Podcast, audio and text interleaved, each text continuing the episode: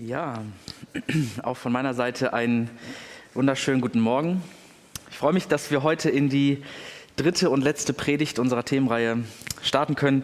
Jesus, Jude aus Galiläa, Retter der Welt. Wir haben uns schon zusammen seine Welt angeguckt. Wir haben uns angeguckt, was ist das Zentrum seiner Verkündigung. Und heute liegt der Fokus auf seiner Wirkung. Und wir haben gerade einen Text gehört, der beschreibt, wie Menschen ihn gesehen haben. Heute ist Palmsonntag, der letzte Sonntag vor Ostern, und das ist der klassische äh, Text für diesen Sonntag, wie Jesus nach Jerusalem äh, einzieht, auf einem Esel reitet und die Leute ihm Palmblätter auslegen. Der Jude aus Galiläa, der zum Retter der Welt wurde. Ich meine, das ist ja verrückt. Ich versuche sozusagen mit uns ein bisschen dem nachzuspüren, was für eine verrückte Botschaft, was für eine verrückte Sache das eigentlich ist, dass dieser Mann aus Galiläa als Retter der Welt verehrt wird. Man muss sich das mal vorstellen, dass einige der Zeitgenossen Jesu in diesem Mann aus Galiläa Gott selbst begegnet sind. Nicht nur einen netten, charismatischen Wanderprediger, sondern Gott selbst. Äh, das ist ja ähnlich verrückt, als wenn du mir heute sagen würdest, dass eine Person, die irgendwie heute Aufmerksamkeit erregt, äh, dass du in dieser Person Gott selbst begegnest. In Christian Drosten, in Angela Merkel, in wen auch immer. Ich würde dir erstmal einen Vogel zeigen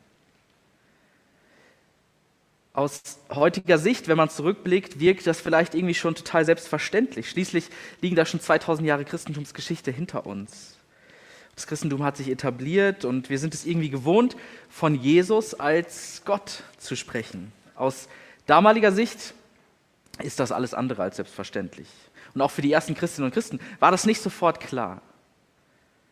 Es gibt eine Geschichte, Jesus war mit seinen Jüngern unterwegs. Und Jesus wollte von seinen Leuten, die ihn kannten, die ihn gut kannten, wissen, hier Freunde, wer denken eigentlich die Leute, wer ich bin? Was, was erzählt man sich über mich? Was hört ihr so? Und Petrus, einer der Jünger Jesu, antwortete, äh, ja gut, also manche sagen, du bist äh, Johannes der Täufer, äh, manche sagen, du bist Elia oder Jeremia oder irgendwie ein anderer Prophet. Und daran merken wir schon, dass den Leuten damals schon nicht so richtig klar war, zumindest nicht allen, wer Jesus wirklich war, um wen es sich da eigentlich handelt. Klar ist für die Leute schon, das ist nicht irgendwer, man brachte ihn mit verschiedenen Propheten aus der Vergangenheit in Erinnerung. Es war nicht einfach ein x-beliebiger Judas Galiläa, aber es war auch nicht direkt ersichtlich, wer genau das ist. Und Jesus will es wissen. Jesus fragt Petrus weiter, was denkt ihr denn? Was denkst du denn, wer ich bin? Also ich, ich bin ja nicht zum Spaß gekommen, sondern als Retter der Welt. Was denkst du denn, mit wem du es hier zu tun hast? Er will von seinen engsten Vertrauten wissen, was sie über ihn denken. Und Petrus antwortet, du bist Christus, der lebendige Sohn Gottes. Was für ein Bekenntnis in so einer Situation, die irgendwo auf einem Feldweg passiert ist. Du bist Christus, der lebendige Sohn Gottes. Wir kommen gleich noch dazu, was genau es mit diesem Wort Christus eigentlich auf sich hat. Aber schon mal so viel. Jesus erwidert, dass dieses diese Erkenntnis, das kann Petrus sich nicht einfach ausgedacht haben. Sowas denkst du dir nicht einfach aus, auch heute nicht. Wenn, wenn Menschen an Jesus glauben, vielleicht du, wenn ich an Jesus glaube, dann ist das nicht einfach ein Hirngespinst, was wir uns irgendwie zurechtgelegt haben, dann ist das nicht einfach nur eine naive, idiotische Vorstellung, sondern dann ist das was, was wir uns nicht selbst ausgedacht haben. Dann ist das etwas, was uns Menschen packt und meistens auch irgendwie in Bewegung setzt. Jesus sagt zu Petrus, das muss, das muss dir mein Vater im Himmel offenbart haben. Dass du mich Christus nennst, das denkst du dir nicht aus, das kannst du dir nicht ausdenken. Das muss dir Gott selbst offenbart haben. Hier haben wir eine Geschichte, in der wir sehen, wie Jesus ist, wer Jesus ist, das, das denken wir uns nicht einfach aus. Wir können ihn als Juden in seiner Welt beschreiben und das haben wir vor zwei Wochen vor allem sehr intensiv getan. Wir können ihn analysieren, wir können ihn erforschen und äh, vor allem die Archäologie und auch die Bibelwissenschaften haben in den letzten 50, 100 Jahren haben da viel dazugelernt und uns dabei geholfen zu verstehen, in welcher Welt Jesus eigentlich lebt. Aber dass er dir als Retter der Welt, als Retter deiner Welt begegnet, das liegt in Gottes Hand. Das passiert nicht einfach, weil du ihn irgendwie kennenlernst oder weil du kennenlernst, in welcher Welt er lebt. Und genau diese Frage, wer Jesus ist, diese Frage zieht sich und zog sich wie ein rotes und zum Teil sehr ziemlich langes und verwochenes Band durch die Geschichte der Kirche. Schon im Neuen Testament finden wir unterschiedliche Antworten oder unterschiedliche Aspekte auf die Frage, wer Jesus eigentlich ist. Jesus selbst spricht von sich als Menschensohn. Andere nennen ihn Christus, das haben wir eben schon gehört. Oder Sohn Gottes. Er wird auch mit Herr angesprochen. Die junge Christenheit hat die Erfahrung gemacht, dass ihnen der auferstandene Christus begegnet ist.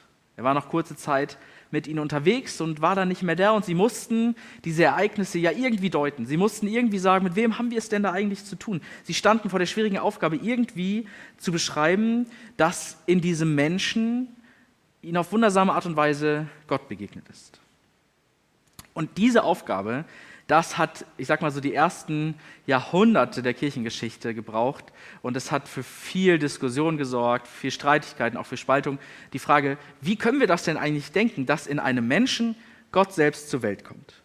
Es hat lange Diskussionen nach sich gezogen. In einem Brief am Anfang des zweiten Jahrhunderts, der nicht in der Bibel ähm, niedergeschrieben ist oder den wir nicht in der Bibel finden, der aber in zeitlich sehr naher Nähe entstanden ist, da heißt es, Brüder, so müssen wir über Jesus Christus denken, wie über Gott. Also wenn wir was über Jesus sagen wollen, dann denken wir über ihn so wie über Gott. Und erst 325 nach Christus hat man in einem Konzil, also in so einer Versammlung von den damaligen Kirchenführern, ähm, hat man entschieden, Christus und der Vater, die müssen wir irgendwie unterscheiden, aber die gehören zusammen. Die sind eines Wesens. Und vielleicht habt ihr schon mal die Formulierung gehört, Jesus ist wahrer Mensch und wahrer Gott. Und man stand vor der Aufgabe, das irgendwie auszudrücken. Wie funktioniert das? Wie kann man sich das vorstellen? Es gab zu dieser, zu dieser Frage, wie das zusammenzudenken ist, wahrer Mensch und wahrer Gott, gab es viele Theorien. Ähm, da gab es zum Beispiel die eine Theorie, wo sonst sozusagen die menschliche Seele ist, war bei Jesus die göttliche Seele. Oder sozusagen der menschliche Wille, ähm, also wir haben ja einen Willen, wir wollen bestimmte Dinge, und bei Jesus war der menschliche Wille ersetzt durch Gottes Willen. Eine andere Theorie sagt, es gab irgendwie den göttlichen Logos, das was schon immer sozusagen bei Gott war.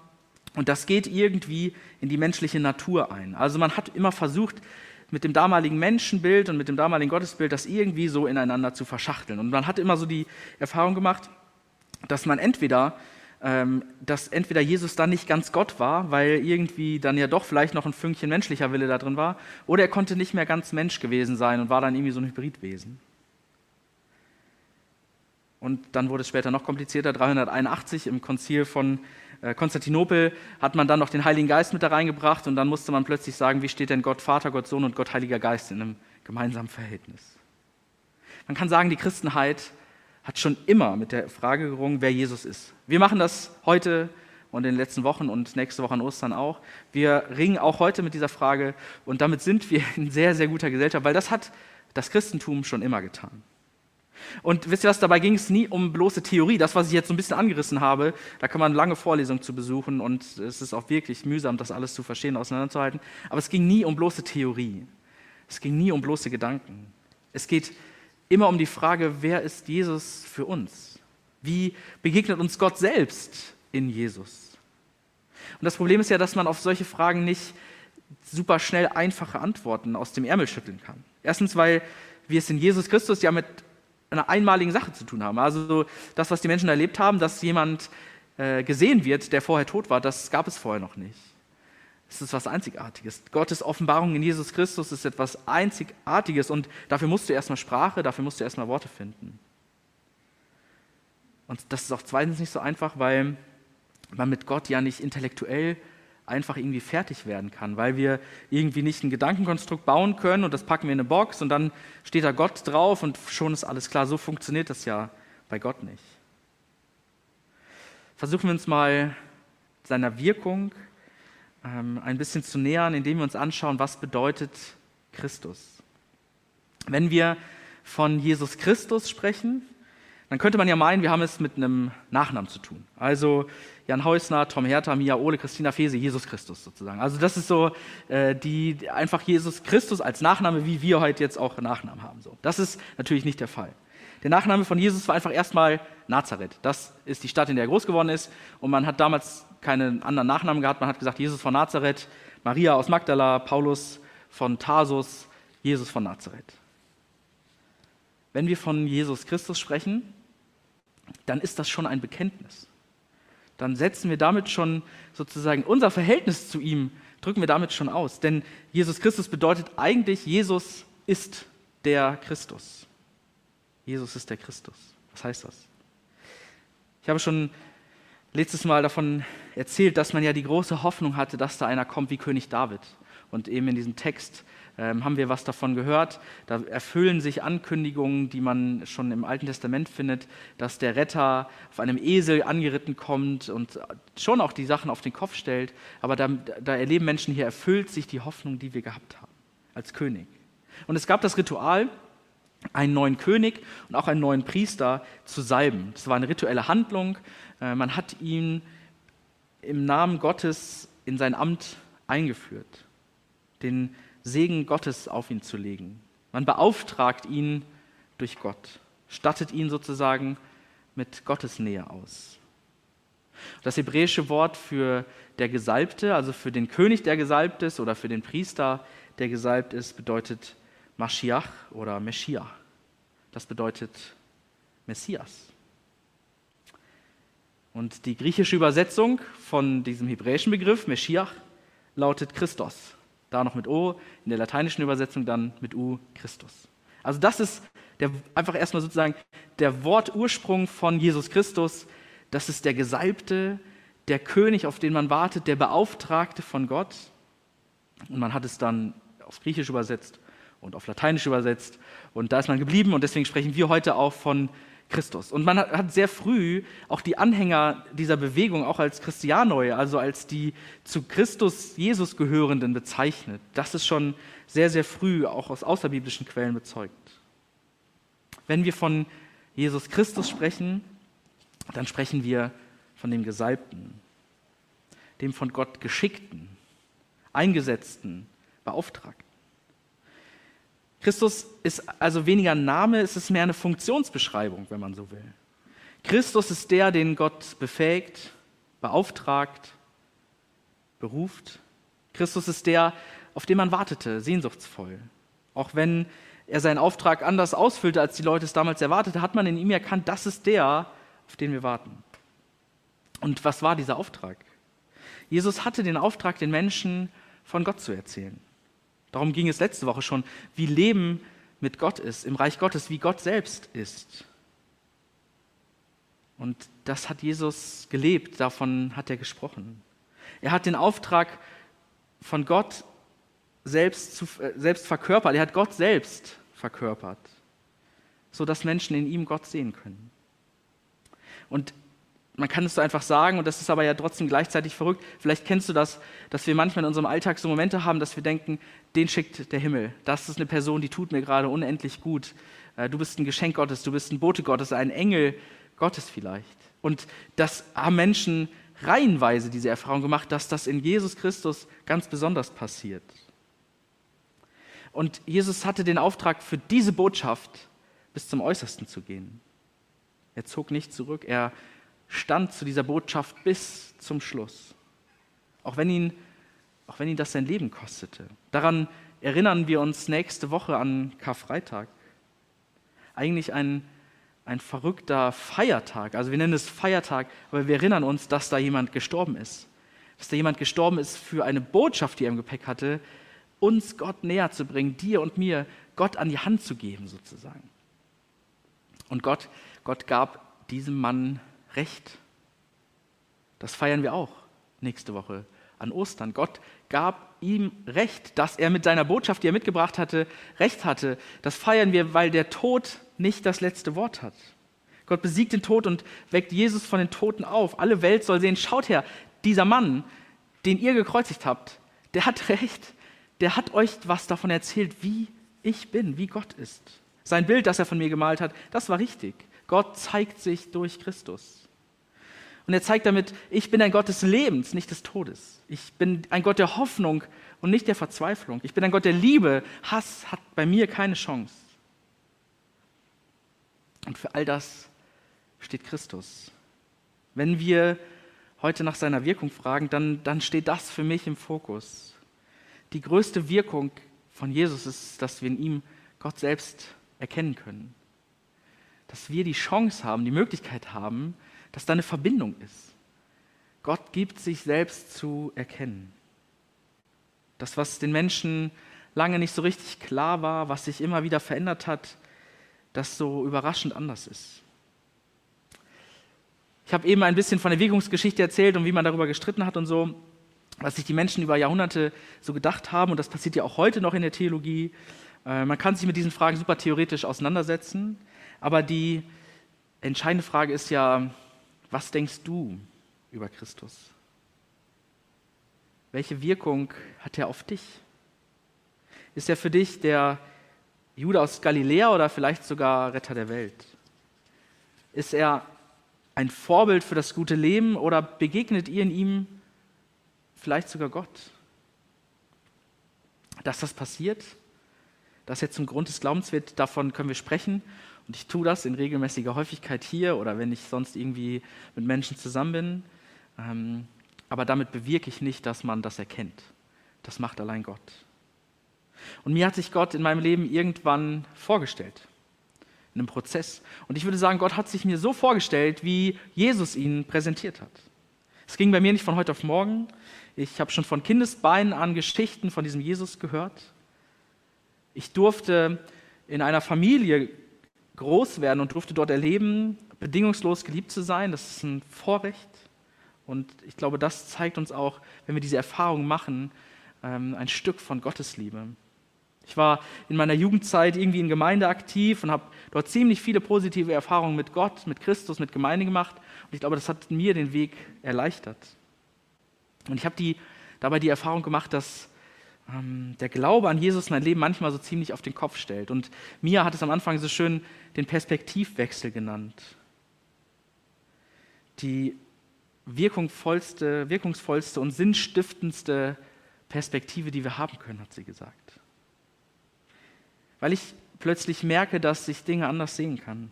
Auch wenn es sich so anfühlt und vielleicht auch im Moment so anfühlt, ich bin nicht allein.